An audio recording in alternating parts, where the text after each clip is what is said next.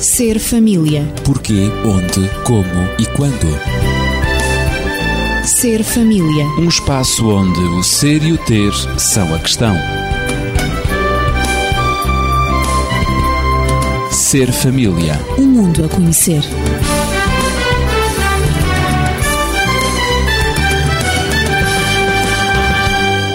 O programa Ser Família tem sobre a mesa um grande peluche que é a mascote trazida por um dos nossos convidados. Eu sou Ezequiel Quintino, sou o anfitrião e estou acompanhado de Natividade Lopes na pedagogia e também Daniel Esteves, que é médico e terapeuta familiar, e vamos conversar. E depois de termos falado no último programa da ambiguidade do significado da palavra amor, falámos também da existência de diferentes linguagens de amor entre o casal, entre pais e filhos e entre outros relacionamentos significativos para cada um de nós.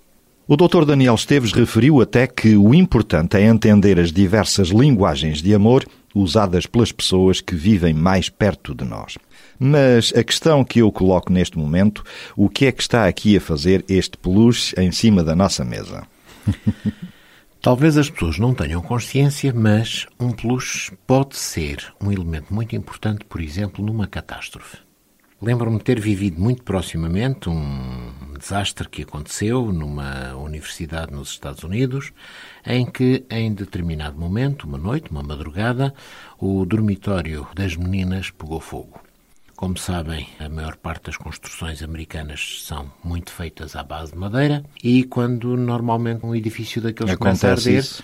costuma Arde ficar mesmo. depois apenas as cinzas para marcar o lugar. Exato. O que é certo é que, quando aquele incêndio se declarou, todos os serviços de socorro tentaram atuar o mais rapidamente possível, próprios serviços de segurança da universidade tinham, portanto, através de sensores, tinham a indicação imediata do local e do momento em que o incêndio se declarou, mas infelizmente uma jovem aluna daquela universidade que estava num quarto contíguo à zona onde o incêndio se declarou, entrou em pânico, não conseguiu, portanto, sair. A sua colega de quarto saiu, ela não conseguiu, hesitou, voltou para trás e acabou por morrer asfixiada. Eu pude estar naquele dormitório, inclusive a prestar apoio àquelas jovens que tinham sido afetadas com esse infausto acontecimento. E o que é certo é que uma das primeiras coisas que foram feitas como medida de apoio foi dar a cada uma das habitantes daquele edifício um peluche. Significativo. É. E depois verificava-se que, para onde elas fossem, levavam o seu peluche muito bem aconchegado, muito bem junto delas, porque aquele peluche representava Muito bem para elas- apertado junto muito ao bem corpo. apertado, é verdade. Aquele peluche representava muito. Era como que uma segurança Uma psicológica, segurança. não é? Há uma experiência que foi feita há bastante tempo atrás por um investigador na área das ciências da mente que fez o seguinte teste. Criou macacos, colocou os macacos jovens dentro de uma jaula e não tinham contacto com macacas-mãe. Um grupo estava numa jaula em que havia apenas uma armação em arame na qual se colocava o biberon para eles, portanto, mamarem. Eles teriam que se aconchegar àquela armação, agreste, desagradável, agressiva, porque era Fria. arame nu, para poderem, portanto, ter a sua refeição. Refeição. Outro grupo estava noutra jaula, com uma armação semelhante, mas completamente coberta por alcatifa peluda. De tal forma que eles agora aconchegavam-se naquilo que era muito mais macio, muito mais agradável. E o que sucede é que, acompanhando a evolução destes macacos, aqueles que foram criados, entre aspas, só com o arame, tornaram-se más mães no futuro, mães que deprezaram e maltrataram inclusive os seus filhos. Aqueles que foram criados com o arame mais a alcatifa, portanto com pelo, esses desenvolveram-se e tiveram mais tarde um comportamento perfeitamente normal. Portanto, esta distinção de comportamentos no futuro, dizem os investigadores, estaria relacionada com esse contacto ou não com alguma coisa macia, Macia. alguma coisa que, de uma forma suave, impressionasse o nosso tato E lembrar-se a mãe. e lembrar-se a, A mãe. mãe. Exatamente. O que é muito importante. Nós temos que pensar que o tato é uma função extraordinariamente importante que se localiza no maior órgão do nosso corpo, que é a pele. A pele é o maior órgão que nós temos. E o tato é uma das principais funções da pele. E então é também tido como uma linguagem de amor. Exatamente, Estamos a vamos entrar nesse campo. Nenhum de nós, e a experiência dos macacos provam isso, podemos crescer, podemos nos desenvolver naturalmente se não tivermos gratificantes experiências prévias de contacto. Contacto físico é fundamental É para desenvolver fundamental. o próprio amor. Sabe-se hoje, por exemplo, em termos de obstetrícia, que uma das coisas importantes que se pode fazer com o bebê depois de um parto normal é tentar, durante uns momentos, que o bebê poise em cima do ventre materno e que continue a receber o calor e o contacto com a pele da mãe. É das primeiras coisas que se fazem, não é? Isso acalma a criança, dá-lhe, portanto, uma noção de segurança quando ela, por ter saído do todo aquele ambiente protegido em que claro. estava, agora vive uma crise de segurança significativa, Sem dúvida. Aparece para um mundo que é muito agreste. que é agreste e que não lhe permite sentir-se como se sentia quando estava, portanto, Completamente no envol- útero envolvida, claro. Eu diria que o primeiro contacto entre a mãe e o bebê é também a primeira linguagem de amor que o bebê experimenta na sua vida. E é através desse contacto, é através do abraço afetuoso da mãe em relação ao bebê, através da mãe ter o bebê nos seus braços, encostado ao seu corpo, que o bebê sente não só o calor, não só a fofura, digamos assim, do próprio corpo da mãe, daí também o assemelhar-se à fofura, não é, do peluche, é uma coisa fofa, não é verdade?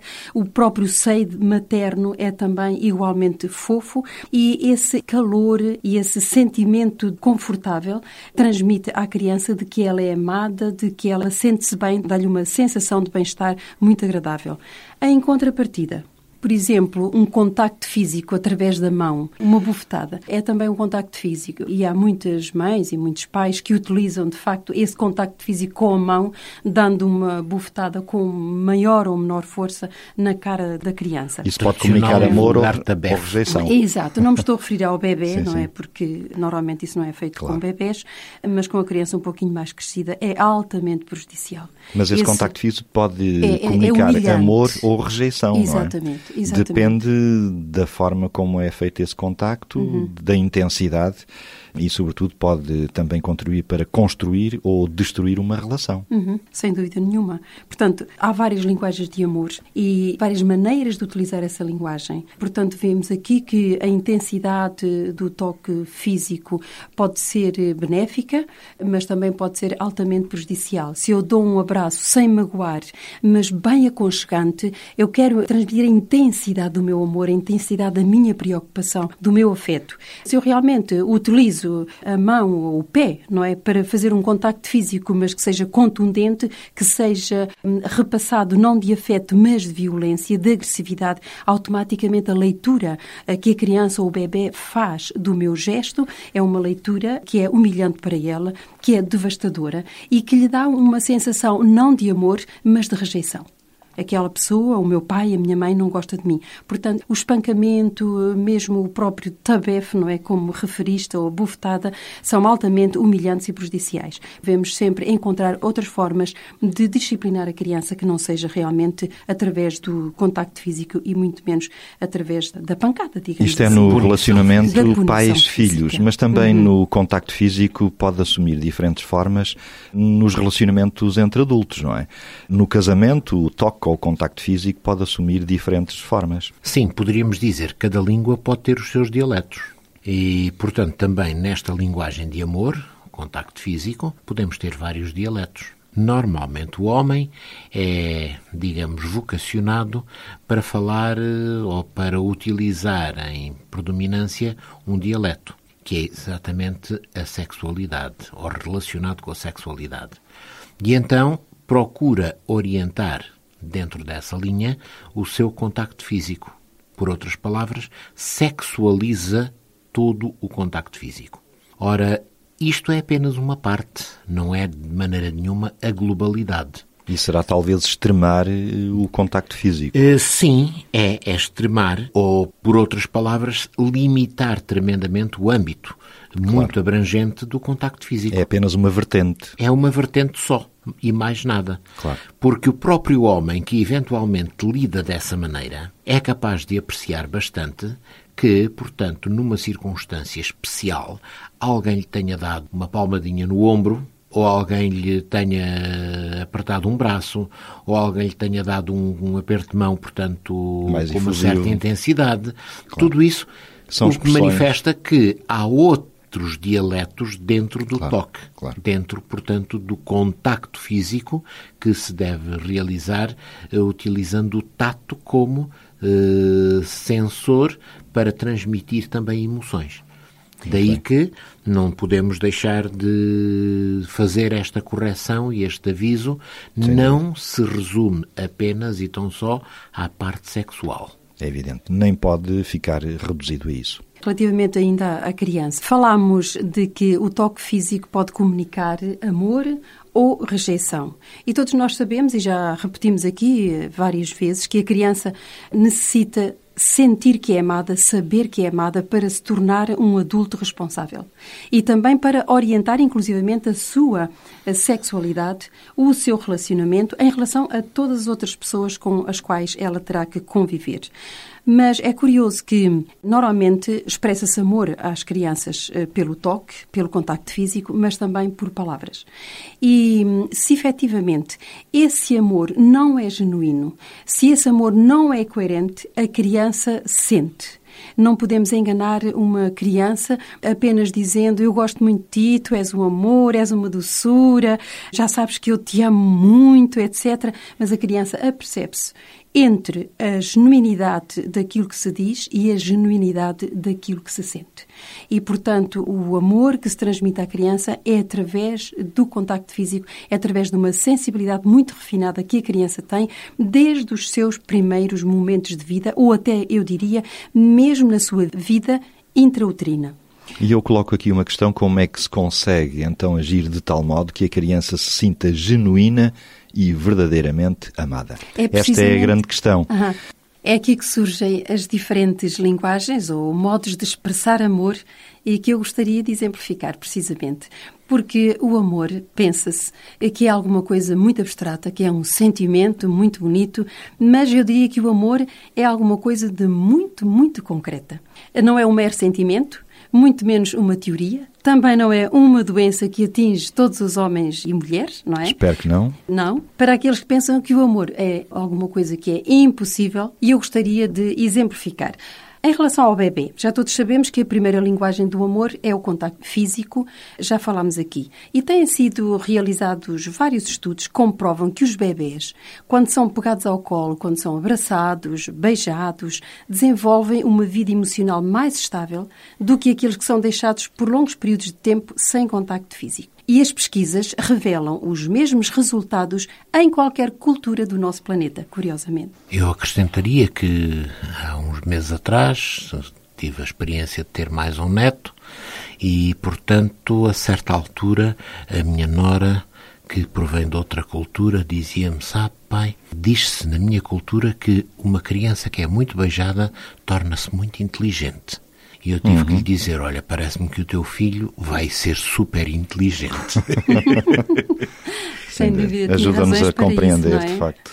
É claro que hum, com o bebê devemos expressar amor não só através do contacto físico, não é? Os beijinhos são uma maneira também de contactar fisicamente a criança, mas obviamente através das múltiplas e diferentes linguagens de amor, que não se restringem apenas ao contacto físico, mas também a qualidade de tempo que nós dispensamos à criança é uma linguagem de amor. À criança ou ao nosso Seja cônjuge, quem for. não é? Seja Ou quem for, ou ao adulto. As palavras de afirmação que nós dirigimos também. Palavras de elogio. O é? elogio também. A cooperação, atitudes de serviço, não é? Em que a pessoa faz alguma coisa para mostrar ao outro que realmente se interessa por ele, que ele é especial. Os presentes também, que os pais dão aos filhos, que o marido oferece à esposa, a esposa As marido, ofertas. etc. As ofertas também. Gostaria de tornar a coisa muito, muito prática. Muito aquilo prática. que estou a Vamos a isso. Em relação a uma criança de 5 anos, se eu lhe digo que vamos ao parque brincar, eu estou a mostrar, através da linguagem, que é a qualidade de tempo que eu estou com ela, eu estou a mostrar que me interesso por ela, que a amo, que ela é especial para mim. Eu dedico o meu tempo para ir brincar com ela. E se eu brinco com ela, eu tenho a linguagem do contacto físico. Se eu entro na brincadeira com ela também. Se eu lhe compro uma lembrança, qualquer coisa, não é? Para elogiar Mesmo o porque ela faz anos, etc., um presente. Precisamente a linguagem de amor que eu estou a demonstrar, a maneira como eu lhe estou a transmitir o meu amor, é que ela é especial para mim. Eu comprei aquela coisa muito especial que ela gosta muito. Se eu faço um bolo preferido, é uma atitude de cooperação, uma atitude de serviço, em que eu coopero com os seus gostos, em que eu lhe dou prazer, não é? Em fazer não um bolo qualquer, não o bolo que eu pensei, que eu imaginei, mas aquele que ela prefere. Isso é uma diferença e é realmente torná-la especial. Se eu lhe digo que ela fica mais bonita quando ela sorri, é precisamente a linguagem de palavras de afirmação. Ela sente-se bem com o meu elogio. Portanto, estas são algumas das várias formas como eu posso demonstrar que amo Amor. uma criança de 5 anos.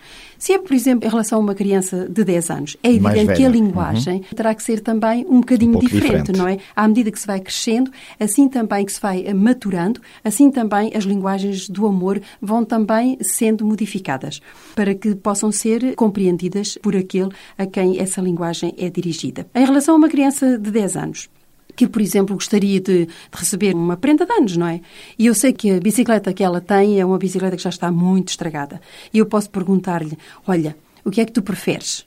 Preferes que passemos um fim de semana num hotel, vamos à Serra da Estrela, por exemplo, ou preferes que eu te dê uma bicicleta nova uma vez que a tua está realmente um bocadinho danificada? Pronto, o, o facto de dar um presente também, que é uma opção da criança, que é uma necessidade que ela tem, é também uma diferença, é também torná-la especial. E é uma linguagem de amor, novamente, o presente. Se efetivamente eu vou fazer uma viagem com ela, então é a minha qualidade de tempo. Eu disponho aquele fim de semana, eu disponho o meu feriado, eu disponho de uma tarde, de um serão, etc. Eu vou viajar, eu vou visitar um museu, eu vou lhe explicar coisas, eu vou ter uma vivência muito íntima com ela.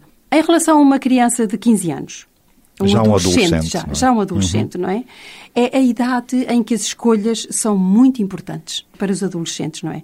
Então, se eu lhe digo, preferes que vamos comprar um blusão para ti, porque ele precisa, ou preferes que passemos a tarde a fazer qualquer coisa juntos enquanto o pai está fora, por exemplo?